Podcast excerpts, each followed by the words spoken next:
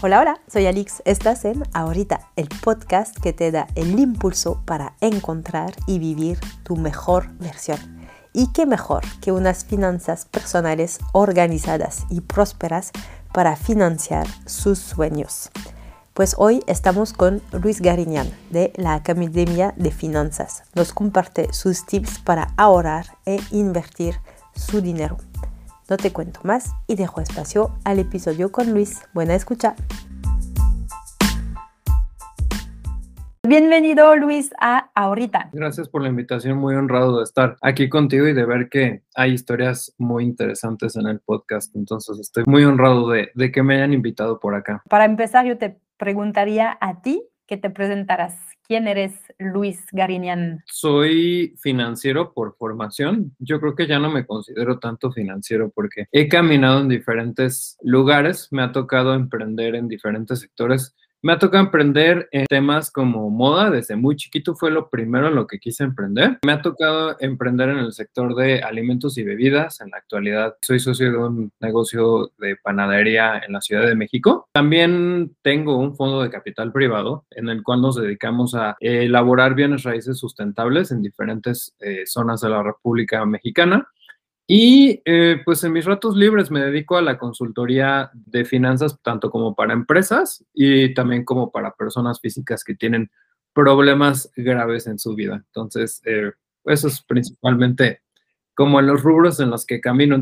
Cuando dices que ayudas a personas que están en problemas graves, ¿qué graves problemas ves hoy en, eh, en los millennials? Eso es una excelente pregunta porque hay muchos problemas que creo que están derivados de, que existe mucha educación financiera. Yo creo que la gente se confunde de que hay tanta, pero como que a la gente le da parálisis y no sabe decidir qué hacer. Entonces, me pasa muy a menudo ahorita con los millennials que me dicen, oye, se me hizo muy fácil hace cinco años comprar una casa porque tenía el 5% del valor de la propiedad. O sea, se cuenta que no será una casa de 5 millones, tenía yo 5% que eran 250 mil pesos, los dejé como enganche y mis mensualidades están altísimas y ya no la puedo pagar en absoluto.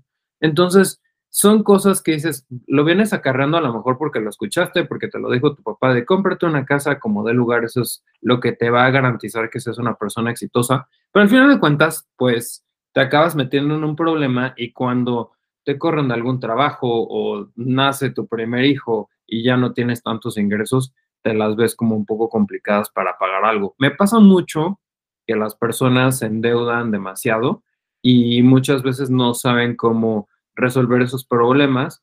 Muchos de ellos sí se pueden resolver, la verdad es que este, sí tienen solución, solamente que hay veces que te metes a algún producto o te metes a alguna deuda y no tienes como idea de cómo este, correr de ella o cómo cambiar las condiciones. Y la verdad es que si haces como un poco de, de escarbar información, muchas veces puedes mejorar una situación financiera que tengas y este, lo puedes arreglar. O sea, la verdad es que en casos así, por el estilo, como una deuda que alguien ya no le alcanza para pagarla y ya llevas mucho tiempo pagándola, mucha gente piensa que esa deuda es, por, es de por vida. Pero, por ejemplo, ya cuando empiezas a estudiar un poquitito más, que no es tampoco información que nadie tenga acceso, te enteras que puedes refinanciar una deuda. Entonces, si tú tienes un tiempo con muy buen historial manejando una deuda, vamos a suponer que ya llevas un año de manejar una deuda sanamente, que siempre la estás pagando, la pagas a tiempo, no tienes ningún atraso, tú puedes voltearte con otro banco y decirle, oye, le debo cuatro millones a este banco, pero tengo muy buen historial. ¿Te interesaría comprarme la deuda? Y en lugar de pagársela yo al banco BBVA, se la pago a HSBC. Y si a BBVA yo le pagaba un 10%, a HSBC puede ser que yo le pague un 8%. Y le mejoras automáticamente una tasa. Y la verdad es que, por ejemplo, en casos así que la gente está muy, muy endeudada, el hecho de que le baje su pago mensual, pues sí le puede ayudar a, quitarse un poco de presión, ¿no? Entonces, esas son cosas eh, en las que generalmente le puedo apoyar a un millennial. Temas de impuestos, de que de repente hay gente que, que dice, ah, este, es que llevo tres años sin hacer una declaración de impuestos y es así, ay, pues bueno, vamos a tratar de regularizar todo porque pues sí tienes que declarar y sí tienes que pagar impuestos y pues normalmente no los, no los pagan pues porque no les ha llegado una invitación del SAT o nunca se han parado en una oficina, pero pues siempre tienes que pagar impuestos. Entonces son como los casos más generales que me toca de, gente que, que son millennials que requieren de algún tipo de, de, apoyo, como cuando ya están metidos en un problema un poco, un poco serio, ¿no? Ok, entonces los problemas más eh, seguidos que ves es deudas que ya están agobiando a tus clientes o la parte de regularizarse en impuestos. Y como dices, hoy hay mucha información disponible, pero al final hay tanta que da flojera meterse o empiezas a meterte a una, no entiendes, entonces ya no te metes. Y Tú has creado cursos y workshops para formar a la gente a finanzas personales. Veo que hablas de ahorro, de inversión y de jubilación. Te quería preguntar de los tres cuáles son los problemas que ves hoy y cuáles son tus recomendaciones para cada uno de esos pilares. Yo hablo siempre del ahorro, pero yo en general a las personas que ya me conocen, les digo que no ahorren porque el ahorrar en un panorama como el de ahorita, que tenemos una inflación que está verdaderamente descontrolada, tanto en Europa como en Estados Unidos, eh, el hecho de ponerte a ahorrar significa que ese dinero cada día está perdiendo su valor porque no lo estás utilizando. Yo lo explico de una manera muy sencilla con las personas que no, no les gusta mucho la economía. Le digo, mira, supón tú que tienes un saco de papas, un costal de papas. Entonces, esas papas representan tu dinero. Si tú esas papas las guardas en un costal y no les haces absolutamente nada, esas papas, eh, no sé, en, unas semanas una papa se va a empezar a pudrir y luego en tres semanas se va a pudrir otra y en dos meses ya van a estar podridas la mitad. ¿Por qué? Porque no las estás utilizando. El dinero muchas veces eh, se empieza a multiplicar y empieza a generar por medio de su utilización en otros recursos, generación realmente. Entonces, yo en mi perspectiva personal creo que el ahorrar es muy inútil porque no te permite utilizar ese recurso, sino que solamente lo estás acaudalando, lo estás guardando por un temor. Y el hecho de invertir, aunque sea en cosas muy seguras, ya estás utilizando, te estás desprendiendo de ese dinero. Y ese dinero ya se está utilizando en otras cosas que sí están generando, se están produciendo. Por eso yo muchas veces les digo, es que confundimos muchas veces el tema del ahorro con la inversión. El ahorro es guardar nada más y no generar nada. Y para regresar al tema del ahorro y hablabas de la inflación, para ponerle números, en México en 2022 la inflación fue de 8% y en Europa de 9 a 10%. Entonces, me gusta mucho tu ejemplo del costal de, papas, porque significa que en un año lo que tenías de un kilo, pues ya solo vale, son, 900 gramos que, que te quedarían. O sea, primero es ahorrar, entonces es una parte de tus ingresos, guardarlo de un lado, pero después es qué hacer con eso. Y para regresar a esta primera parte de guardar un poquito de lo que, que, ganas, ¿cuál es tu recomendación? ¿Cuánto deberíamos de ahorrar al mes o cuál, cuál debería ser un, objetivo?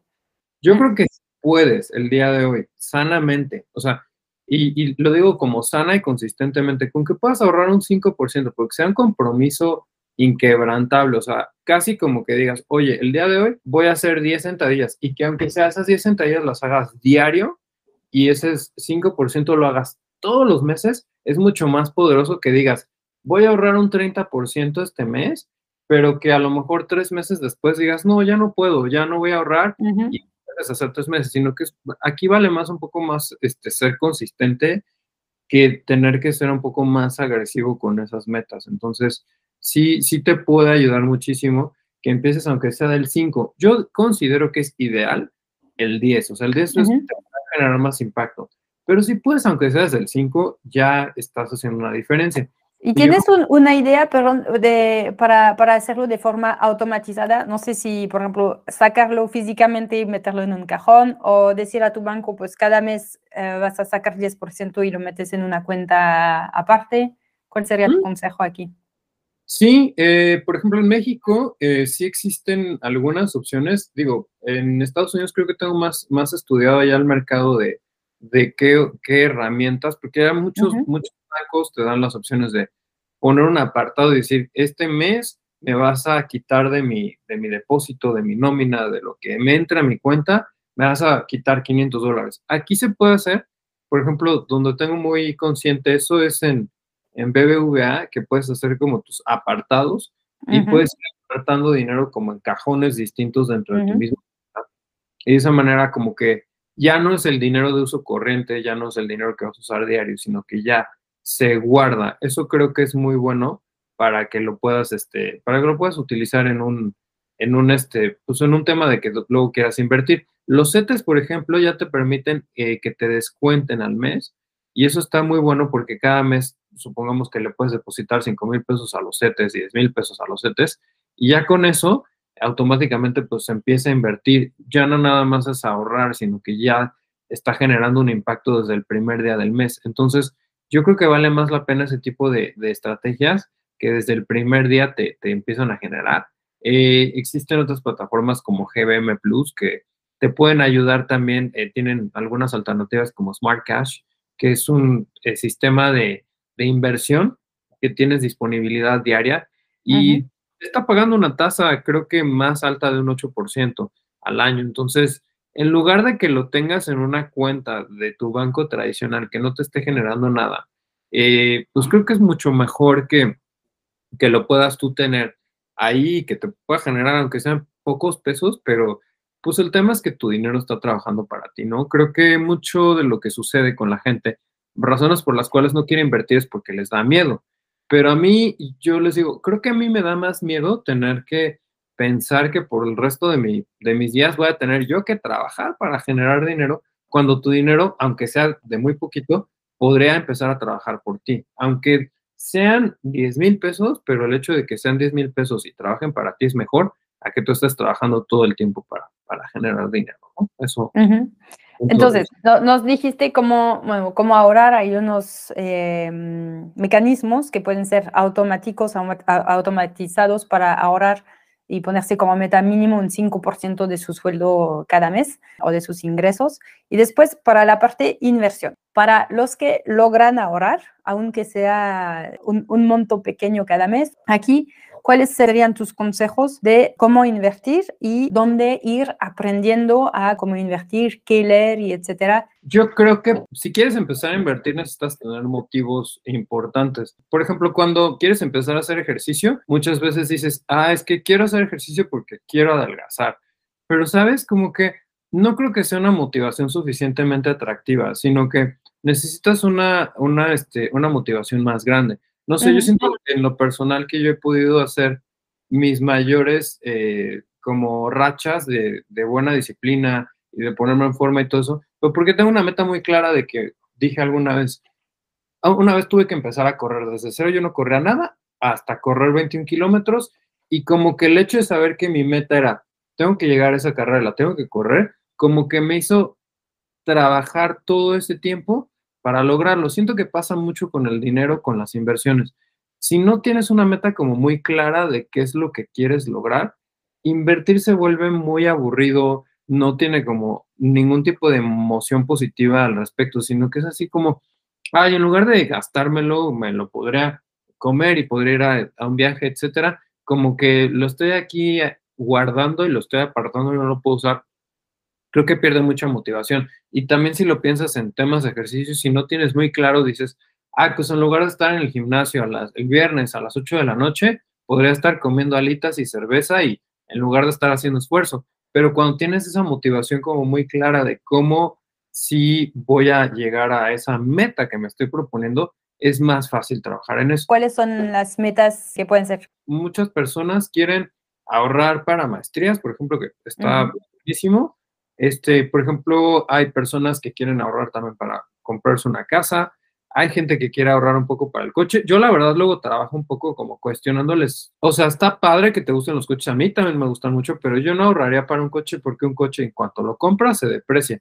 Entonces te estás esforzando para llegar a la cúspide y en cuanto llegas a la cúspide te vas para abajo. No tiene mucho sentido. Pero trabajo mucho como sobre ese tipo de metas. Hay gente que que se quiere comprar terrenos, hay gente que, este, que les quiere juntar dinero incluso a sus papás, hay gente que quiere programar como algunos viajes muy icónicos, a mí me parece excelente, o hay gente que incluso, digo, he conocido más de esas personas últimamente, pero que están ahorrando para abrir un negocio, que están abriendo, este, ahorrando para, para tomarse este, años sabáticos, que se quieren como hacer un mini retiro en su vida yo para libros les recomendaría muchísimo un libro que, se, que escribió Sofía Macías, que se llama El pequeño cerdo capitalista, y hay otro que se llama El pequeño cerdo inversionista.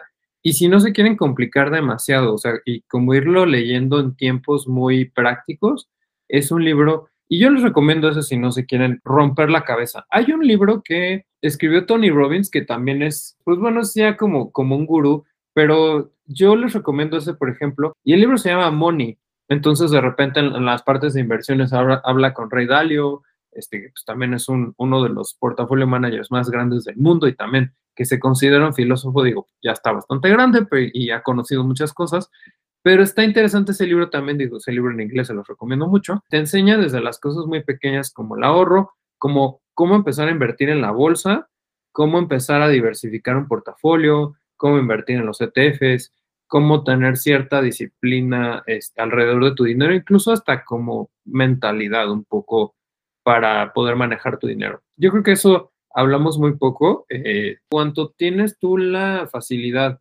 de poder tocar el dinero y decidir sobre tu dinero, es mucho más poderoso tener una mentalidad que tenga un buen poder de decisión en lugar de que sea una mentalidad muy débil y que no sepa exactamente qué hacer con el dinero. Nos hablaste aquí de mm, tener una meta personal fuerte para ahorrar y saber por qué ahorrar, cómo ahorrar, por qué invertir y que se puede aprender a través de libros, nos citaste tres. Ahora, ¿cómo invertir? ¿Cuáles son tus recomendaciones para invertir y qué herramientas recomiendas? Yo te diría que el riesgo es lo más importante.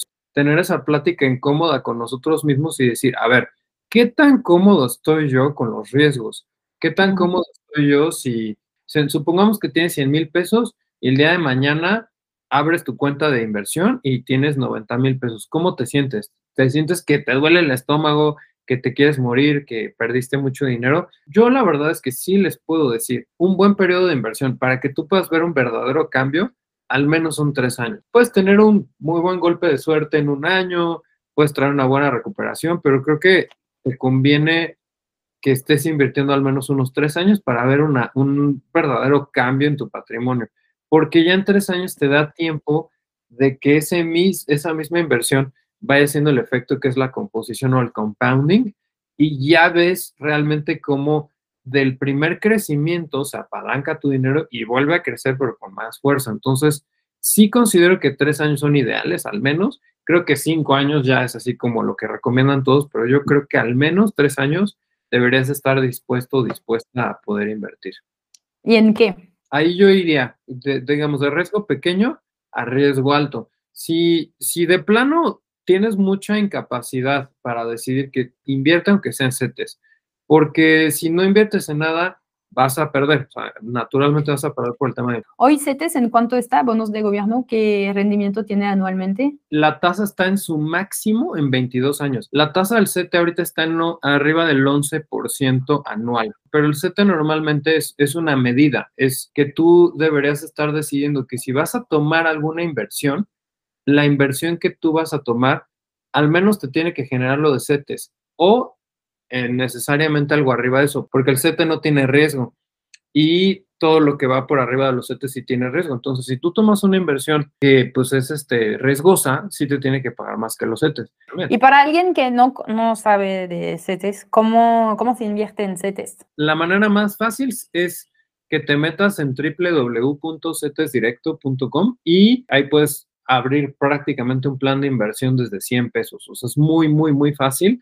La plataforma no es la mejor. Si no les gusta la plataforma de CETES Directo, lo pueden hacer desde su banco y también puedes invertir desde tu banco en CETES, pero el tema es que el banco te cobra una comisión por este, invertir en los CETES y en CETES Directo no te No hay comisión. Entonces, es una manera, digamos, la, la, fácil que te cobra una comisión y la difícil que te vas, ahora sí que sin nada de comisión.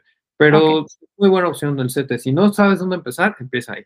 Otras cosas para poder empezar, digamos que sería yo creo que el paso intermedio, los fondos o los ETFs. El fondo, a mí me gusta describirlo igual también de maneras muy, muy sencillas. Digamos que si tú tienes que escoger entre invertir en la bolsa e invertir en los, en los fondos, haz de cuenta que si tú inviertes en los fondos, es como si tú quisieras ir en un autobús, vamos a suponer que estamos en Ciudad de México, y en la Ciudad de México yo me quiero ir a otra ciudad importante que es Guadalajara.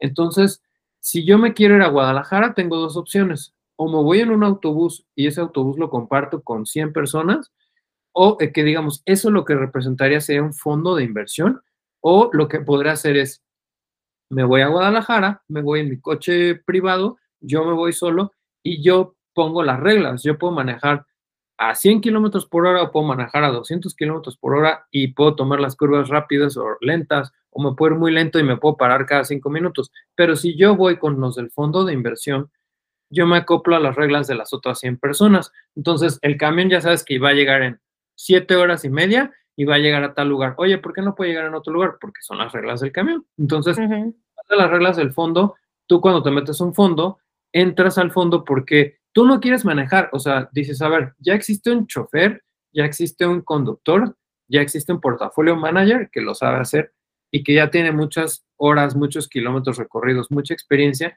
Entonces, yo le voy a tercerizar las decisiones a él porque él ya lo sabe hacer. Entonces, los fondos son una buena opción yo no diría que es la mejorcísima, pero es una muy buena opción. Eh, generalmente, ¿por qué te diría que no sería bueno el fondo?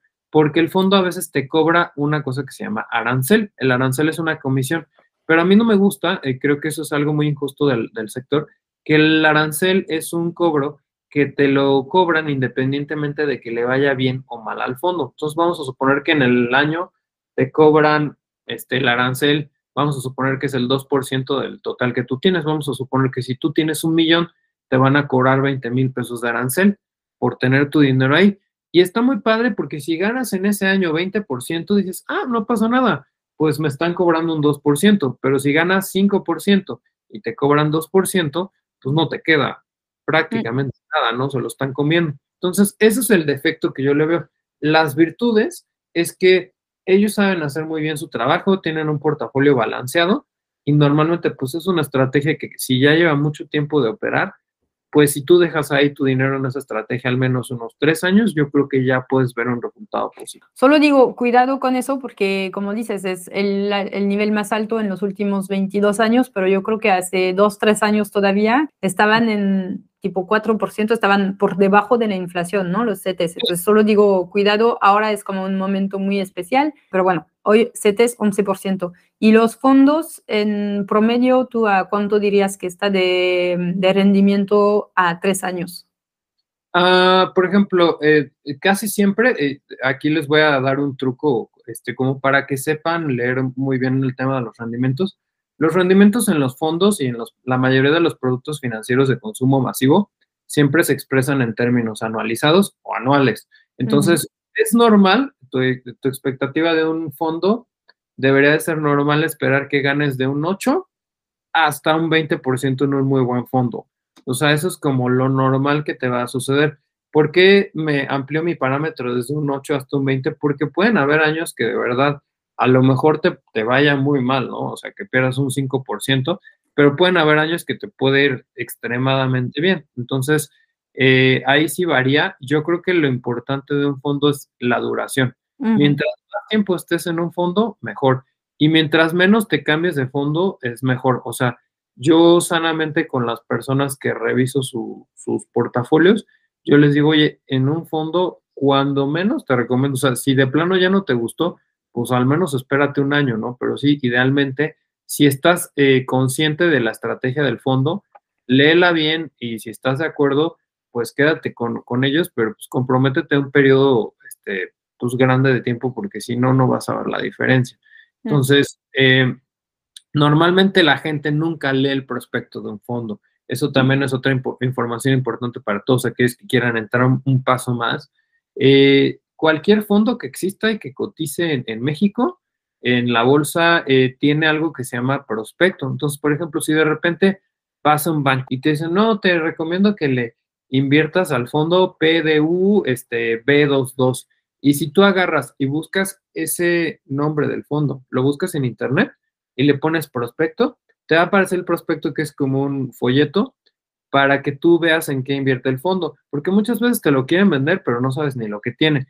Otra opción que yo les pondría que no descartaran eh, absolutamente de inversión, digo, la bolsa es muy, muy buena. Yo creo que ahorita estamos en un pésimo momento para invertir, pero no significa que porque hoy sea un pésimo momento no inviertan. Yo creo que el, el momento que estamos pasando ahorita es complicado porque cuando tienes un panorama de inflación muy alta en, el mundo, los bancos centrales eh, empiezan a, tomar ciertas políticas para eh, desacelerar la inflación. Entonces, como eh, tienes que tomar medidas menos drásticas, la manera en la que le empiezas a imposibilitar, como le empiezas a poner trampas a la gente para que deje de gastar, empiezas a subir las tasas y las tasas, por ejemplo, en el caso de México, es la tasa de referencia. En Estados Unidos también se, utilizan las tasas de referencia y el, tema es que cuando se sube esa tasa de referencia, lo que hace el Banco de México o los bancos centrales es que vuelven más caro el dinero. Entonces, de lo que veníamos hace algunos años es que la tasa de referencia estaba muy baja y si tú querías sacar un crédito de nómina, si tú querías sacar una hipoteca, si tú querías este, gastarte tu tarjeta de crédito, era muy fácil y era muy barato. O sea, si tú sacabas, este, no sé, por ejemplo, un coche, yo me pongo a pensar en los coches, que es una tasa que tengo muy en la mente. Eh, cuando tú sacabas un coche hace algunos años, estoy hablando hace como 3, 4 años, te salía la tasa como sobre un 8% anual, a lo mejor en un 10% anual. El día de hoy vas, te paras en una agencia de coches y si no tienes el mejor de los créditos, te pueden cobrar hasta un 20% anual por sacar un coche. Entonces es un suicidio financiero, yo como lo veo, porque compras un coche, de por sí están caros ahorita por la inflación.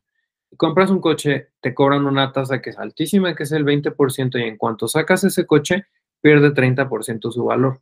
Entonces, ahí es donde yo digo, mucho cuidado y siempre observen la tasa de referencia para saber en qué momento están tomando la decisión. Si ahorita compras una casa y tenemos la tasa de referencia tan alta, ahorita comprar una casa es un gravísimo error, porque si compras una casa ahorita, es como yo les digo que, que, estás este, jugando contra todas las probabilidades y te estás poniendo en un muy mal momento en donde estás muy mal parado. El gobierno y el Banco Central te lo están haciendo muy complicado. Ahorita yo les pongo este ejemplo de las tasas de referencia del por qué no es un gran momento para invertir, sobre todo en la bolsa, porque al estar las tasas de referencia tan altas, lo que quiere el gobierno es que no estemos gastando tanto. Y para no gastar tanto, lo que nos ofrece es que metamos nuestro dinero a los CETES porque es donde nos pagan más por nuestro dinero. Entonces, es tomar una postura ahorita de guardar ese dinero en instrumentos que sean seguros. Entonces, en ese sentido, como la bolsa es un instrumento riesgoso, la gente decide en este momento, ¿sabes qué? Si la bolsa me paga 13% anual con riesgo, mejor me voy a pasar a CETES en donde me paga el 11% seguro. No tiene ningún. Entonces, yo les digo que ahorita es un mal momento, sobre todo si, si quieres empezar ahorita en bolsa, es muy complicado. Yo les diría que la mejor manera de empezar en bolsa, y esto, vamos a hacer un portafolio diversificado de empresas que te gusten, que conozcas y que las analicemos y que te hagan sentido sobre todo si no sabes de la bolsa. Yo, por ejemplo, trato de hacer portafolios y he tenido mucho éxito haciendo estos portafolios de empresas que la gente conoce. Entonces, por ejemplo... ¿Tú haces portafolios? Sí, yo también ayudo a hacer portafolios. Me dedico a veces asesorar a las personas a que lleguemos como una shortlist de, de empresas y sobre todo las vamos analizando como el potencial que tengan a largo plazo. Entonces, en lugar de invertir en fondos e irse con el autobús a Guadalajara, se van con su coche privado, pero tú le ayudas a diseñar, diseñar el coche para que sea seguro y no tomas las curvas tan rápido. Correcto, sí, justamente eso es lo que les ayudo. Y existen muchas técnicas, o sea, porque por ejemplo, si tú ahorita tuvieras, vamos a poner un happy problem, tienes un millón de pesos y, con ese millón de pesos tú lo que quieres es invertir para este Vamos a suponer que en tres años quieres tener un super viaje con tus papás y los quieres invitar al extranjero. Ok, entonces si ya tienes esa meta clara, estás buscando ahora el vehículo para invertir. Si tú vas a eh, decidir invertir en bolsa, yo lo que te diría es que si ese millón ahorita, en las circunstancias en las que estamos, te desprendes completamente de eso y lo depositas todo en acciones, es probable que, que haya en algún momento volatilidad como lo que estamos viendo por situaciones como guerras, conflictos bélicos, este, situaciones muy anormales que se están dando ahorita en el mundo. Entonces, mucho de lo que hacemos es implementar estrategias que son dollar cost averaging, que eso lo que hace es que minimizas el golpe de la volatilidad invirtiendo en diferentes momentos. Por poner un ejemplo, si tú tienes un millón de pesos, en lugar de que te lo gastes todo, que compres las acciones en un solo momento, en un solo día, lo que hacemos es que vamos enfocándolo en un plan que a lo mejor en seis meses o en un año vas depositando todo este recurso a estas acciones y lo que vas haciendo es que de repente compras la acción de Disney, supongamos en 100 dólares, pero luego se cae a 80 y compras en 80 y luego se sube a 90 y vuelves a comprar y en 110 vuelves a comprar y si vuelve a bajar en 100 vuelves a comprar, pero lo tienes en diferentes puntos y lo que haces es promedias y muchas veces te ayuda a que se caiga el precio para agarrar las acciones más baratas. El tema aquí es consistencia. Entonces, la verdad es que el truco más importante de, poder invertir es realmente la consistencia y la disciplina que exista en, este, en poder hacerlo. Entonces, creo que aquí eh, mucho de lo que hacemos es llegar a un punto medio de empresas que la gente conozca. Por ejemplo, Disney, para mí es una empresa que en lo personal me encanta. Y le le veo un, le veo sobre todo como una perspectiva de que puede ser una empresa que a largo plazo siga generando muchos ingresos, que está muy bien diversificada, que entiende muy bien el público que consume sus productos y que no nada más es un tema mediático, sino que es un tema también de, de, parques y diversiones, es un tema también ya de algunos otros medios que no necesariamente es entretenimiento para niños y para la familia. O sea, ya son temas deportivos, ya empiezan a estar diversificados en otras cosas. Entonces, ahí es a donde yo trato de llegar con las personas que quieren invertir. Vamos a, hablar de las empresas que te gustan, de las empresas que tú admiras, vamos a analizarlas y ya con, con base en eso tomamos una decisión para invertir y si vale la pena invertir, pues qué tanto le podemos invertir. ¿Cómo se invierte en fondos? O sea, tú tienes tus ahorros, está el fondo, están las empresas en las cuales quieres invertir cómo concretamente dices, este dinero quiero que vaya aquí y aquí son las acciones y aquí sube y baja y, es el mecanismo de la bolsa. ¿Cómo se invierte en fondos? Cualquier cuenta de casa de bolsa en, México o en muchos otros lugares, en cualquier broker, te venden los fondos. Las casas de bolsa distribuyen los fondos y pueden ser fondos propios de esa casa de bolsa. O sea, por ejemplo, pienso en GBM. GBM te vende fondos pero GBM también vende los fondos de otras, otras casas de bolsa, como GBM te puede vender los fondos de Actinver, GBM te puede vender los fondos de, de Bancomer, de Banamex, etcétera. Casi siempre en una casa de bolsa encuentras la mayoría de los fondos. Si quieren buscar alguna institución que sea especialista en fondos, hay un lugar que se llama literal, más fondos, y tienen oficina y todo, y ahí sí tienen como, es como si fuera una tiendita de puros fondos. Y ahí creo que son como sumamente especialistas en poderte decir. Si les interesa, yo sí me acercaría, o sea, si les gustó el tema de los fondos, yo me acercaría con más fondos, puede ser una buena opción.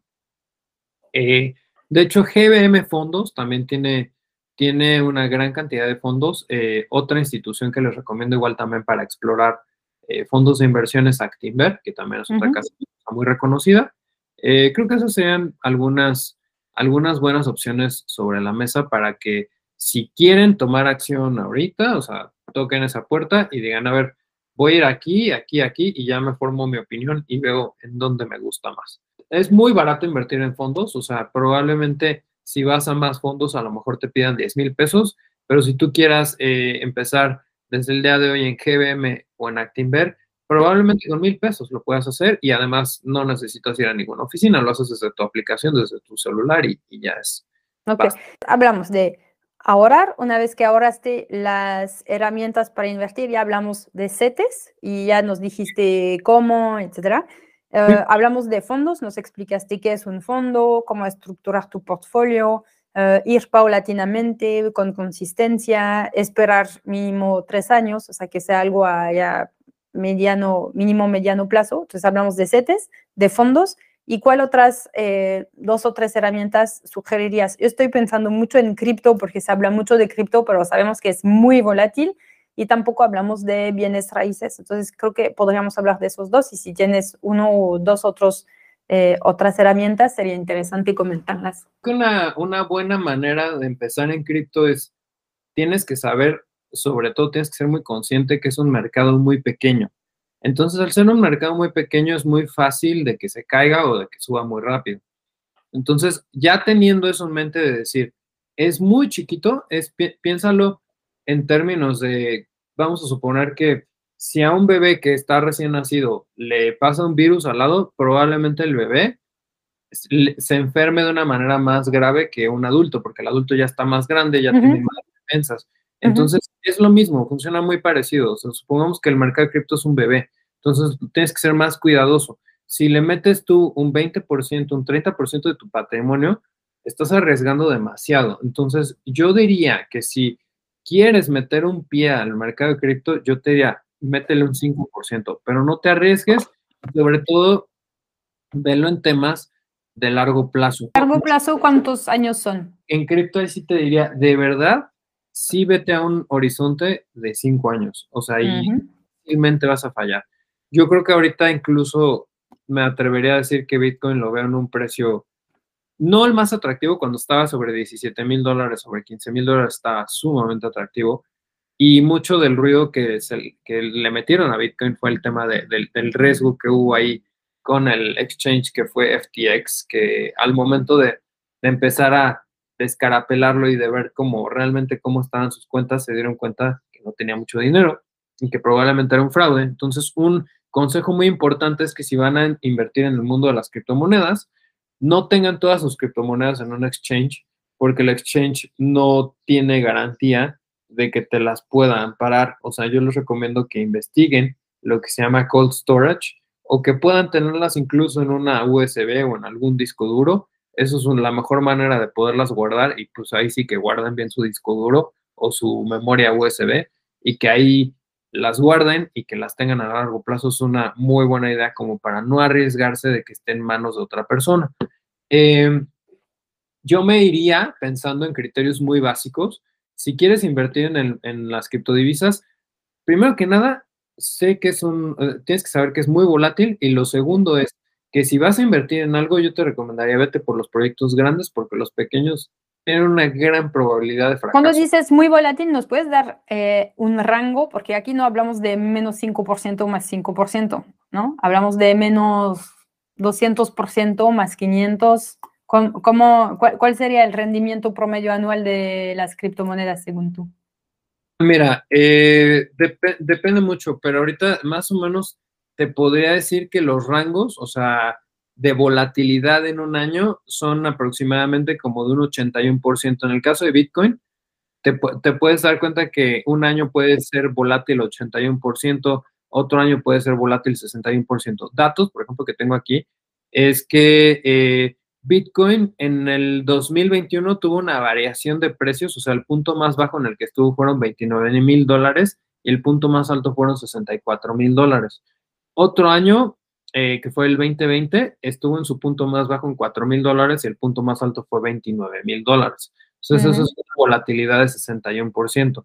En otros instrumentos nunca vas a ver eso, ese tipo de volatilidad. Entonces, eh, yo, yo sí tomo eso en, consideración para, para que sean sensibles, que si van a tomar una decisión de invertir en eso, sepan qué tanto, este, qué tanto se quieren arriesgar.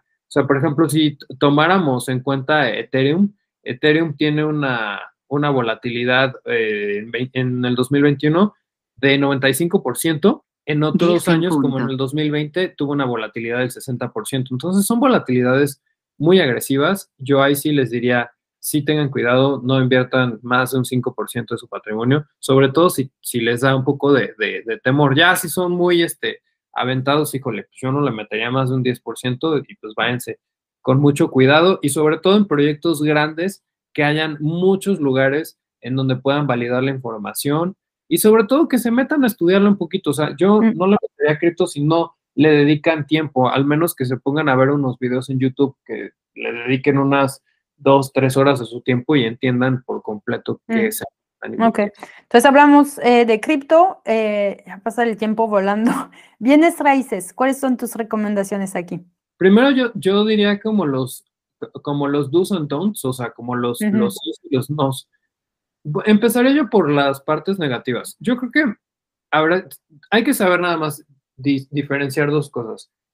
¿Quiero yo invertir en bienes raíces o quiero yo una casa o un departamento? O sea, eso es así, la primera pregunta. Y ahí tenemos que ser súper súper fuertes con nosotros y, decir, a ver, ¿me lo estoy comprando realmente para invertir o me lo estoy comprando porque quiero vivir ahí? Cuando te lo quieres comprar para vivir, ok, cómpratelo, pero no te lleves esa falsa idea de que te vas a volver. a ganar dinero. No, o sea, se vale, o sea, también si te gusta un departamento y te gusta una casa y todo eso, se vale que te lo compres, no pasa nada. Y sí, eventualmente, si lo compras bien, si haces una buena planeación, probablemente a lo largo del plazo, siempre y cuando estés dispuesto a venderlo, vas a ganar. Pero si te lo vas a quedar, no vas a ganar, es pura ilusión. O sea, eso es primero. Lo segundo, ok, si sí quieres invertir, yo lo que te diría es, haz un poco de investigación sobre los mercados en donde está creciendo. O sea, no te metas a invertir o no te metas a comprar una propiedad en los mercados que van en declive. O sea, si hablamos, por ejemplo, de economías en donde está habiendo muy buen despegue, por lo menos en México, o sea, porque yo, sinceramente, el mercado de Estados Unidos, en temas de real estate, yo lo veo muy, muy de miedo ahorita. O sea, lo veo muy de miedo porque está muy caro, está sumamente caro y en cualquier momento se puede dar una caída muy fuerte. El problema de Estados Unidos, para saber la diferencia con México, es que el mercado de bienes raíces en Estados Unidos es mucho más dinámico que en México. Si tú quieres vender una casa en Estados Unidos y la listas con un broker, prácticamente antes de que la estén listando ya están recibiendo posturas de compra y es como la bolsa de que sube el precio y sube y baja y sube y baja y sube y baja. Y aquí en México es poco dinámico. Entonces, saber de entrada que en, Estados Unidos es otra cosa y en México es otra cosa. Y heredamos lamentablemente mucho en México del conocimiento de Estados Unidos, porque allá en Estados Unidos es muy rentable comprar una casa porque es muy barato un crédito. Entonces, heredamos mucho de ese, de ese conocimiento de Estados Unidos. ¿Puedes, ¿Puedes dar las cifras de, dices que es muy barato comprar una casa, me imagino por las tasas de, mm, de, los préstamos?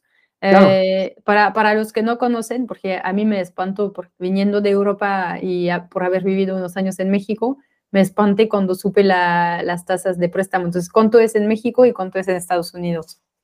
Mira, por ejemplo, este, en México estamos hablando que ahorita una tasa y una tasa buena te la están dando sobre un 10% anual para una hipoteca. En Estados Unidos, sí te estoy hablando que podías encontrar tasas hace, hace tiempo, los puedes encontrar en 2%, en 3% anual. Como en Europa. Ah, sí, o sea, muy, muy baratas. De hecho, incluso tengo por ahí algunos clientes en, en Holanda, en Bélgica, que tienen créditos de 1% anual, o sea, y tú dices, wow, pues nada, es casi gratis la casa. Entonces, hay que saber de entrada cuál es el, costo de adquisición. Si tú vas a comprar a crédito, ojo, o sea, si estás invirtiendo, yo lo que te diría de entrada, si vas a invertir, mucho cuidado con los créditos, porque los créditos son, un costo por, por, este, por estar adquiriendo esta inversión. Entonces, yo te recomendaría que si vas a invertir, en la medida de lo posible, no te apalanques, y hazlo este, desde un punto de vista que no te cueste el comprar la inversión, sino que ahí sí, para que así compra lo de contado. Ya si vas a tener tu casa y es un capricho y es diferente, pues bueno, ahí sí a lo mejor te conviene una hipoteca. Pero para una inversión ahí sí yo te diría, mejor la de contado. O sea, es como, suena muy ridículo, pero no vas a ir a la casa de bolsa y le vas a decir, ay, quiero 100 acciones de Disney, pero cóbramelas en mi American Express a 12 meses sin intereses pues no, no tiene sentido. O sea, sí debería de ser una transacción de contado que adquieres eso y ya de esa forma, pues ya, ya lo tienes, ¿no? Ya, ya está trabajando para ti. Eh, para el tema de las inversiones, sí, buscar inversiones de contado, sí, definitivamente. Este, y buscar en economías que se estén desarrollando. Yo soy especialista justamente en buscar esas opciones de inversión. Por ejemplo, eh, si me preguntas en, en México, ¿cuál es mi criterio para decidir en dónde invertir? yo te diría, vete a invertir a lugares en donde ya está habiendo crecimiento, pero no está saturado. Por ejemplo, si me preguntabas hace cinco años, hace cinco años invertí en Querétaro, sí, de hecho invertí en Querétaro y gané bastante dinero en Querétaro. Ya no estoy en Querétaro porque ya se me hace un mercado que ahorita está muy saturado y que ya todo el mundo llegó a Querétaro. Eh, por ejemplo, me preguntas qué criterios tomo en cuenta, sí, que esté creciendo, pero que no sea a lo mejor tan evidente, ¿no? O sea, por ejemplo, me preguntan de Mérida, que si es un buen lugar para invertir, yo te diría, la verdad, hace dos o tres años tal vez era una muy buena opción. Ahorita mm, ya no la veo tan fácil, o sea, como que tienes que meter a escarbar mucho las opciones, pero en Mérida, ojo, y esto sí se los comento de verdad, ya como un tema de mucho cuidado, en Mérida se están vendiendo muchos terrenos. Y como son terrenos muy baratos, la gente los está comprando a distancia. pero son terrenos que la gente no conoce, no ha visto, no sabe si en cinco años van a estar listos o si en ocho años van a estar listos o si en un año va a estar listo. Entonces, no inviertan a distancia. O sea, sí les recomendaría que si quieren saber, o sea, por lo menos pues que les manden fotos o que vayan ustedes o si tienen idea en dónde están ubicados esos terrenos, los conozcan. Yo, si les soy sincero, esos terrenos de entrada me parecen una mala idea de inversión porque he visto muchísimos casos de fracaso que sobre todo les venden cosas a las personas que les dicen, no, este va a ser el superterreno y que cuando va la gente a visitarlo es un pedazo de tierra en el monte que no tiene luz, no tiene agua, no tiene nada y que difícilmente en los tres años que le prometieron va a haber algo. El problema es que un terreno se vuelve algo no líquido cuando tú lo compras, porque si tú dijeras, ah, lo compro y que fuera como una acción y se lo vendo a alguien más y me lo compra en dos segundos, como es en la bolsa, pues no tienes riesgo, pero aquí el riesgo es la liquidez. Entonces yo les diría, terrenos en Mérida, hay muchísimos, no los compren y si los van a comprar, por favor, váyanse a dar una vuelta. Hoy, hoy ¿dónde dirías de comprar en México? Si es para inversión en bienes. Para inversión, fíjate que me gusta, sí me, me gusta, por ejemplo, eh, Campeche es una economía muy emergente ahorita, que tiene un gran potencial eh, por el tema de, de, que se va a empezar a conectar con el tren Maya. A mí me sigue gustando, eh, por ejemplo, eh, Tulum, hay mucha gente que dice ya, ya no, ya no tiene, ya no tiene como mucho despegue Tulum. Eh, Tulum, lamentablemente, como llegaron de manera muy agresiva y se pusieron y explotaron una zona, Tulum tiene muchas partes para crecer todavía. Entonces, Tulum yo les diría, todavía hay buenas opciones para crecer a largo plazo. No vas a ganar lo mismo que hace cinco años, es un hecho, pero sí hay todavía algunas buenas opciones que, que podrías considerar. Para mí, otro lugar que es interesante para invertir definitivamente Oaxaca es un gran lugar para invertir. Oaxaca está teniendo un momento impresionante. ¿La ciudad o el estado? La, ciudad y muchas regiones del estado. Por ejemplo, toda la región costera eh, de Oaxaca está teniendo un Puerto Escondido, Mazunte, todo eso. Exactamente. De hecho, digo, yo particularmente estoy desarrollando un proyecto, este, estoy haciendo un hotel en, en Mazunte y le veo muchísimo futuro porque está creciendo el, todo el tema aeroportuario. Hay cifras comparativas que, por ejemplo, el aeropuerto de Puerto Escondido creció 96% año contra año. No es un número normal, pero tampoco estás viendo ahorita que esté lleno de resorts ni nada, sino que de repente empezó a crecer y todavía no hay suficiente infraestructura para poder atender a todo ese público. Entonces, es una región muy interesante. Es una región que, por ejemplo, eh, va a tener una nueva carretera. Es una carretera que hace algunos años se había abandonado entonces, son ciertas cosas que hay que ir investigando. Por ejemplo, los aeropuertos son un buen eh, catalizador que te das cuenta de qué tanto está creciendo una zona por la cantidad de personas que van llegando y cómo va creciendo año con año. Entonces, a mí me gusta mucho esta región. Eh, si me preguntas, por ejemplo, en, en, Baja California, me gusta, pero por ejemplo, uno de los datos que yo sí haría es, sí vete a comprar, pero averigua muy bien que si en donde vas a comprar hay agua, porque uno de los riesgos que tiene este país es que el agua empieza a escasear un poco. Mm. Entonces, averigua bien si en donde vas a estar construyendo tienes los suficientes recursos para que no te vayas mm. a meter en un problema. Te puedo decir que para las partes industriales, en Querétaro a mí me, me sigue pareciendo interesante, ya no tanto las partes habitacionales. Y en Yucatán sí me gusta, pero me gusta, o sea, ya no me iría yo al tema de los terrenos, yo me iría sobre bienes raíces y una recomendación que eso es ya de conocer a muchos yucatecos, no compren departamentos en Yucatán, es el peor error que pueden cometer, porque en Yucatán lo que existe, lo que hay de montones es tierra. Entonces, ¿para qué compran un pedazo de aire cuando lo que existe es tierra? O sea, si quieren generar dinero como de manera muy segura, no se vayan a los, a los terrenos, de hecho los mismos yucatecos lo dicen los chiquilotes, este, no se vayan a comprar chiquilotes, construyan o si quieren comprar una casa en las regiones centrales de Yucatán, porque Yucatán se está volviendo, principalmente la región de Mérida, se está volviendo un hub muy interesante para el área de salud.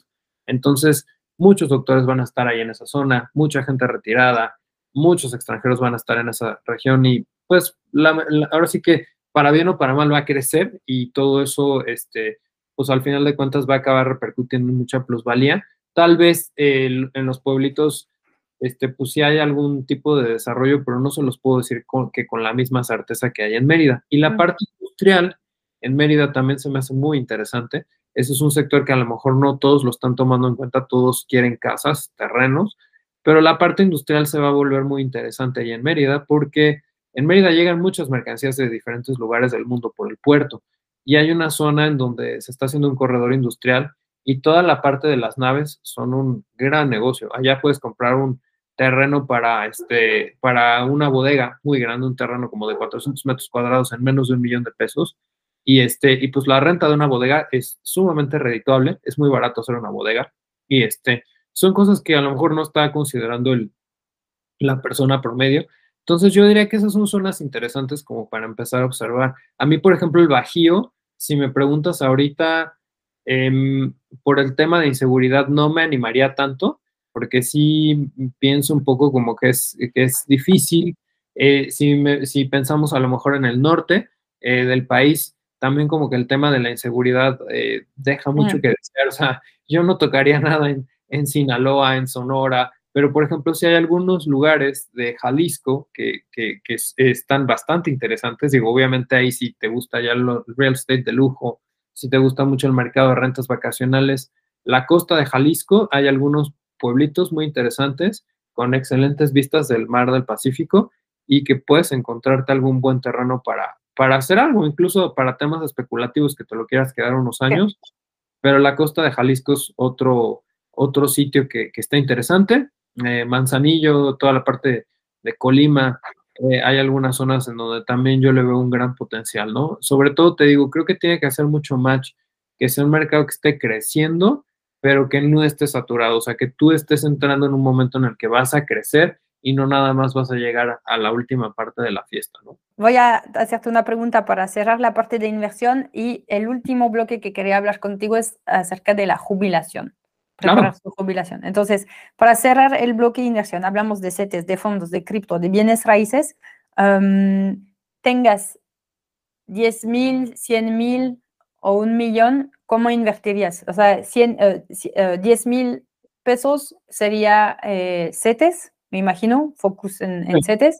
Después con algo un poco más consistente como 100 mil pesos por invertir, ¿cómo, cómo dividirías? Antes de, de, invertir, sé que tenemos que preguntarnos por qué invierto, entonces tener esta meta clara, meta emocional o sueño por cumplir es lo que nos comentabas. Eh, tener claro el, el, riesgo, si tú quieres tomar un poco de riesgo o no, y eh, el plazo, decir que si invierto es para un horizonte de dos, tres años. Pero a, grandes rasgos, eh, de 100 mil pesos por arriba, ¿cómo sería la composición de un portfolio balanceado? Ah, yo ahí, por ejemplo, les recomendaría que un portafolio balanceado yo lo haría por lo menos de 5 a 7 a 7 acciones. Si, lo que quieren es tener bolsa, de 5 a 7 acciones para que tengas por lo menos como de un 16 a un 20% por cada acción. Y es una manera de no exponerte tan fuerte a que si se cae alguna acción muy, de manera muy agresiva, que tu portafolio no se vaya muy para abajo. Y que Pero en tu portfolio, ¿qué porcentaje de CETES? En mi portafolio de CETES, en la actualidad, no, yo ahorita en la actualidad tengo muchos CETES, tengo como un 45% de CETES. O sea, sí es una, una, recomendación para alguien que no ha invertido nunca y tiene todo su ahorro en su cuenta BBVA y tú te acabas de escuchar y dice, bueno, ya voy a tener que invertirlo. ¿Cómo le recomendarías? ¿Un, un 30-40% en CETES? Yo le recomendaría que si tiene mucho miedo, que prácticamente no le piense mucho y le, y le meta todo a CETES y que cada mes, este, eh, digo, los CETES los puedes programar para que estén con vencimientos cada mes. Entonces, cada mes, si tú quieres retirar o lo que sea, pues sacas, sacas ahí tu dinero. Pero lo peor que puedes hacer es dejarlo en el banco. O sea, en el banco realmente lo que está sucediendo tú no te das cuenta, pero el 70% de tu dinero que está en el banco en una cuenta corriente se lo están prestando a alguien más y solamente es un número en la pantalla y, este, pues no está ahí, o sea, se lo están prestando a alguien más y cuando tú lo pides ellos hacen magia y te lo dan, pero este, pero al final de cuentas ese dinero se lo están prestando a alguien más y a ti no te da nada, ¿no? Ok. Entonces, poner, si, si es, no, no quieres riesgo todo en CETES, si quieres un poco de riesgo como una, casi una mitad en CETES, eh, nos comentabas cripto, por ejemplo, si, si quieres probar de 5 a 10%, y el resto eh, entre fondos y bienes raíces. Bienes raíces creo que necesitas un poco de, tiempo para justo la investigación, ir a ver el lugar, etcétera. Entonces requiere eh, tiempo para hacer todo eso. Pues vamos a decir, eso sería una, un, un, portfolio equilibrado. Y por último, la famosa jubilación, porque eh, me, me, gusta, a ver, ¿cómo la abro? Me gusta tu página uh, donde hablas de uh, tips, consejos para esos millennials con pocos o muchos pesos. Um, entonces, uh, sí que una de las cosas que dices es que hay gente que, que, piensa que sus hijos los van a sacar adelante con su jubilación o que con lo que le va a dar el gobierno una vez jubilado de 60 años por arriba todo va a estar bien pero una realidad es que hoy eh, la esperanza de vida, un poco más alta en Europa, pero eh, vas a vivir hasta los 84, 85 años, entonces entre jubilación y, tu muerte hay como 20 años de, si, ya no trabajas, ¿cómo, cómo vivir, tener una buena jubilación, no vas a contar con tus hijos, entonces cómo se prepara una jubilación y cómo se prepara una, una buena vida de tus 20 últimos años de vida. Es de las, de las situaciones, creo, más complicadas para poder asesorar a alguien porque normalmente alguien ya trae una idea muy fija de, de qué quiere hacer cuando se quiere retirar. A mí el caso que me toca muy clásico siempre, y eso es un tema más de los mexicanos, pero cuando se quiere retirar alguien trae 4 o 5 millones de pesos en la cuenta de qué es lo que le depositaron. Y dice, oye, este, pues quiero que me asesores porque quiero abrir un restaurante. Ok. Y este, ¿por qué quieres abrir un restaurante? No, pues es que este, la otra vez hice carne asada en mi casa, invité a mi familia y a mis amigos y me dijeron que me quedó muy buena la carne asada y yo, ok, está bien. Y este, y pues lo que quiero hacer es ver cómo puedo yo maximizar esos 5 millones para yo poner un negocio a ver, te voy a hacer una pregunta y no quiero ser grosero ni nada, pero ese es el, el negocio clásico que quiere hacer todo el mundo es, quiere poner un restaurante, quiere poner una cafetería, quiere poner algún negocio y les dices, a ver, ¿cuál es el propósito de tu retiro? ¿Quieres ya dejar de trabajar o vas a seguir trabajando? ¿No? O sea, esa es la primera pregunta. O sea, si tú ya no quieres seguir trabajando, por favor, por el amor de Dios, no pongas un negocio. O sea, más bien ve cómo tu, tu dinero te va a estar generando el suficiente retorno para que esto sea redituable a largo plazo. Yo lo que les, lo, lo, que les pongo sobre la mesa, le digo, a ver, tú ya tienes ahorita inmuebles, algún departamento, algo así. Mucha gente ya eh, tiene algún inmueble y pues de ellos, de esos departamentos o de esas casas cobran rentas. Yo lo que le digo, mira, si tienes tú ahorita entradas seguras de esas partes, de esos departamentos, manténlos. Pero esta cantidad de dinero, lo que hay que buscar son inversiones que sean rentables para que tú ya no tengas que trabajar. Digo, a menos de que la gente quiera trabajar, pero si quieren trabajar, yo les digo, no lo arriesgues todo, porque si tienes 5 millones de pesos y quieres abrir ahorita tú un restaurante, te vas a gastar al menos 2 millones y no sabes ni siquiera si va a ser algo exitoso o va a ser un fracaso. Y, y ya cuando le pones en perspectiva el problema a la gente, la gente lo entiende, la gente es muy inteligente, la verdad. O sea, es muy diferente que le digas a la persona, si usa esos dos millones para invertirlos en un restaurante, aviéntaselos, a que si le dices, ¿cuántos años llevas trabajando? No, pues llevo trabajando 35 años de mi vida. Y le dices, en 35 años tú generaste 5 millones de pesos, ¿de acuerdo? Entonces dices, ok, vamos a, a dividir eso entre los 35 años. Eso significa que cada año tú en promedio estuviste generando 142 mil pesos. Entonces, realmente, si tú te pones a pensar, ¿cuántos años te tomó generar esos 2 millones de pesos? Y se los vas a aventar así, de riesgo, es como una apuesta, se los vas a aventar a un restaurante. ¿Estás de acuerdo que le quieres regalar, no sé, 10, 15 años de tu vida a una apuesta que estás haciendo? Porque eso te costó a ti, o sea, no es dinero gratis, eso te costó a ti haberlo hecho o sea, los quieres echar a un restaurante y dices así, este, ah, no, no, pues es que no lo había visto así. Ok, bueno, entonces ya ahorita que ya lo estamos viendo en esa perspectiva, como que la gente le cambia mucho el chip y como que empieza a pensar ya mucho en función de, oye, ahorita ya estoy en un momento de cuidar mi dinero. Entonces, ya empezamos a pensar en algunas estrategias que se puedan usar. Para un retirado, los CETES son buenos ahorita, sí, son buenos ahorita, mañana, pasado mañana y siempre. O sea, un retirado siempre debería de tener CETES porque son un instrumento muy líquido y que si suponemos, ¿no? Que si tiene CETES con vencimiento al mes. Si una persona en esa edad se enferma, que pues es algo ya más frecuente, tiene un patrimonio líquido del cual puede disponer. Entonces es muy importante que un retirado tenga al menos un 30% de recursos líquidos por cualquier enfermedad. O sea, eso sí es algo que se tiene que planear sí o sí. Otra cosa que yo les recomiendo a los retirados que tienen que tener bolsa, trato de que tengan, pero híjole, lo reduzco aunque así como un 20% del portafolio máximo en bolsa, porque ya me da miedo ahí que estén muy arriesgados ellos en bolsa.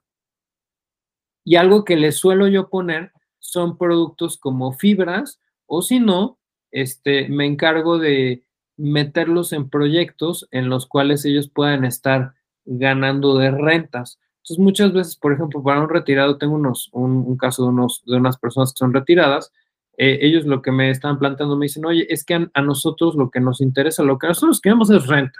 O sea, yo quiero mi dinero mes con mes. Entonces, por ejemplo, para ellos les hice una parte de CETES, les hice una parte muy chiquita de bolsa, como 10% de bolsa, que eso yo lo veo, sí le puse ahí acciones que estuvieran un poco más arriesgadas para que esa parte del portafolio, aunque de repente baje o suba, en el momento en el que suba les gane bastante dinero.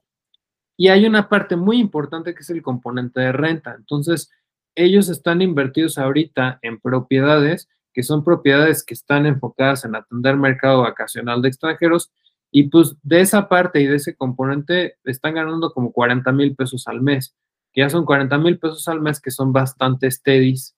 Entonces, ya tienes por una parte la parte líquida, segura, ya tienes por otra parte un instrumento que les genera rentas y ya tienes por otra parte un instrumento que le digo yo el alfa, porque el alfa es la parte que puede despegar y que puede generar al mes mucho. Entonces, ahí es muy, muy importante hablar con qué tipo de retirado estás hablando. Hay retirados que no quieren casi nada de su dinero, que quieren irle pellizcando muy poquito. Ahí lo que conviene mucho es enfocarse en, en los CETES, que estén una gran mayoría en CETES. Y de bolsa, la verdad, ahí sí yo para los retirados sí les digo, sí tengan, pero muy poquito, porque ahí sí ya no están en, una edad que puedan estar arriesgando todo el esfuerzo que, que, ustedes hicieron. Yo no lo veo ya en términos de los retirados, yo yo se los digo así como, a mí no me, yo no lo veo tanto como en términos de cifras numéricas ni dinero. Yo lo veo más bien en la cantidad de años que estás arriesgando tú con tus decisiones que tomas en, esa edad. O sea, ya cuando lo ven como en los años que les ha costado, dice, ay, no, pues sí, sí tienes razón, si lo pones así, o sea, ya es otra cosa completamente distinta. Entonces, es bueno tomar eso en cuenta. Ya cubrimos eh, muchos temas. Para ir un poco más profundo, más a detalle, tú sigues dando los workshops y cursos de Baby Step, cómo renacer como un genio financiero, el de impuestos, el de finanzas para baby boomers. ¿Sigues dando todos esos? Sí, en realidad lo que sucede es que me contratan mucho en empresas para dar estos cursos Sí, de hecho tu, tu, Instagram y tu página de Academia de Finanzas, bueno, tu Instagram es pesos y sesos, ¿no? Es pesos y sesos, sí, por cualquier cosa que me quieran preguntar o consultar, por ahí me pueden encontrar. Es que te pregunta, sí, la, la, la, forma más fácil de contactarte es por Instagram, ¿verdad? Instagram, sí, la verdad es que estoy súper, súper conectado ahí en Instagram y este, y pues cualquier duda que tengan, yo siempre estoy muy pendiente de, de todas y este, pues ahora sí que en lo que yo les pueda ayudar con muchísimo gusto. Me, encanta poder ayudarle a las personas. Y pues nada más voy a cerrar porque este podcast se llama Ahorita porque hay muchas veces en la vida tenemos una meta y posponemos mucho el tiempo de ya lanzarnos y hacerlo. Porque te quería entrevistar es justo para impulsar a la gente, inspirarlos y empujarlos a empezar a ahorrar, ya empezar a invertir, ya. ¿Cuál sería en este sentido de ahorita ya hazlo? ¿Cuál sería tu conclusión de, este episodio? Yo los invito a, que ahorita inviertan porque por cada día que lo pospongan, de verdad les va a costar mucho trabajo recuperar ese tiempo. O sea, vean, no vean tanto el efecto de sus decisiones como en dinero, sino véanlo en tiempo. Tenemos el dinero, pueden tener de repente más o menos, pero el tiempo lo vamos perdiendo. Todo, todo, eh, así que, que, cada día, cada día este, que va pasando, vamos perdiendo un día en nuestras vidas. Entonces, si toman una decisión ahorita, van a tener muchísimo más poder para lo que sigue de sus vidas con su dinero. Entonces tomen ahora sí que el toro por los cuernos el día de hoy y este, inviertan, aunque sean CETES, yo creo que es el mejor momento hacerlo ahorita. Genial. Muchas gracias, Luis. Muchas gracias a y espero ahora sí que eh, quien tenga dudas, que me contacten por allá y eh, pues fue un placer haber estado aquí platicando con todos ustedes. Igualmente. Gracias.